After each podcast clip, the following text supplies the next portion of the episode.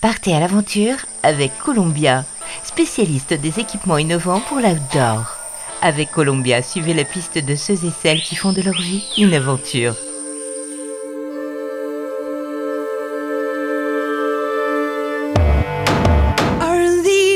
Un petit voyage en terre de glace, ça vous dit? Alors mettez-vous dans les pas de Léa Janandi. Léa part dans quelques jours, direction l'Islande, située dans l'océan Atlantique nord entre le Groenland et la Norvège, au nord-ouest des îles Féroé. L'Islande, y compris les îles qui lui sont rattachées, s'étend sur 102 775 km. Léa part à l'aventure, une aventure d'une semaine à la découverte des aurores boréales.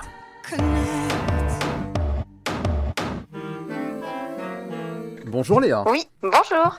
Alors là, euh, Léa, dis-moi, tu es, en plein euh, préparatif euh, pour ta prochaine escapade, direction l'Islande, et c'est partance, allez, top départ dimanche, c'est ça? C'est ça, exactement, donc dans, quelques jours. ouais, alors justement, tiens, dans, quel état tu es à quelques jours du départ? Ah bah, je suis toujours, je suis toujours super, super excitée. je, je, réalise pas tout, enfin, je réalise pas vraiment que dans une semaine, euh, euh, je serai là-bas. Ça me fait toujours ça. Je, je, sais que ça approche, donc je suis contente parce que je commence à avoir la tête dans les préparatifs et tout, mais en même temps, je je réalise pas. Euh, pas exactement l'ampleur de la claque que je vais prendre. Parce que là, l'Islande, tu n'as jamais mis les pieds là-bas, on est d'accord Non, jamais. J'ai fait quelques destinations froides, un peu dans cet esprit-là, mais jamais, jamais l'Islande. Qu'est-ce que t'emmènes par, par exemple là, dans, ton sac à dos pour, euh, pour partir dans ces terres plutôt hostiles on va dire hein, parce que euh, là je pense que les températures vont être très très négatives. Hein. Oui, c'est clair. Alors, j'optimise pas mal mon sac parce que je prends pas de bagages en soute. Donc, déjà, ça, ça, ça restreint pas mal les, les choses à amener. Donc, du coup, je me concentre vraiment sur l'essentiel. Euh, et, euh, et, je, et je privilégie du matos euh, thermique de, de qualité. Euh, donc, euh, donc deux, deux soupules thermiques et deux, deux leggings aussi thermiques à mettre en dessous un pantalon de ski et une veste de ski. donc ça c'est mes voilà, c'est la base. c'est la base de mon sac. Des grosses chaussettes, des bottes, des bottes de neige euh, euh, légères, mais, euh, mais qui montent assez haut pour, pour éviter que la neige rentre, rentre dedans et me gèle les pieds. Et, et, puis je pars toujours alors avec mes petits flip-flops. Alors ça c'est mon c'est mon indispensable dans n'importe quel voyage. Le soir comme ça je me pose, je mets mes petites tongs chaussettes. Ça c'est ma c'est ma, tradition. un petit pyjama chaud aussi, évidemment, pour, euh, parce que je, je, sais que comme ça, si jamais il y a une aurore boréale qui se, qui se pointe euh, et que je suis en pyjama, ben, je vais quand même pouvoir sortir comme une dératée, euh, chasser l'aurore boréale. Puis après, malgré tout, une bonne veste couvant, des gants, un bonnet, une cagoule. Et, euh, et puis un petit maillot de bain quand même pour aller dans, le, dans les sources d'eau chaude.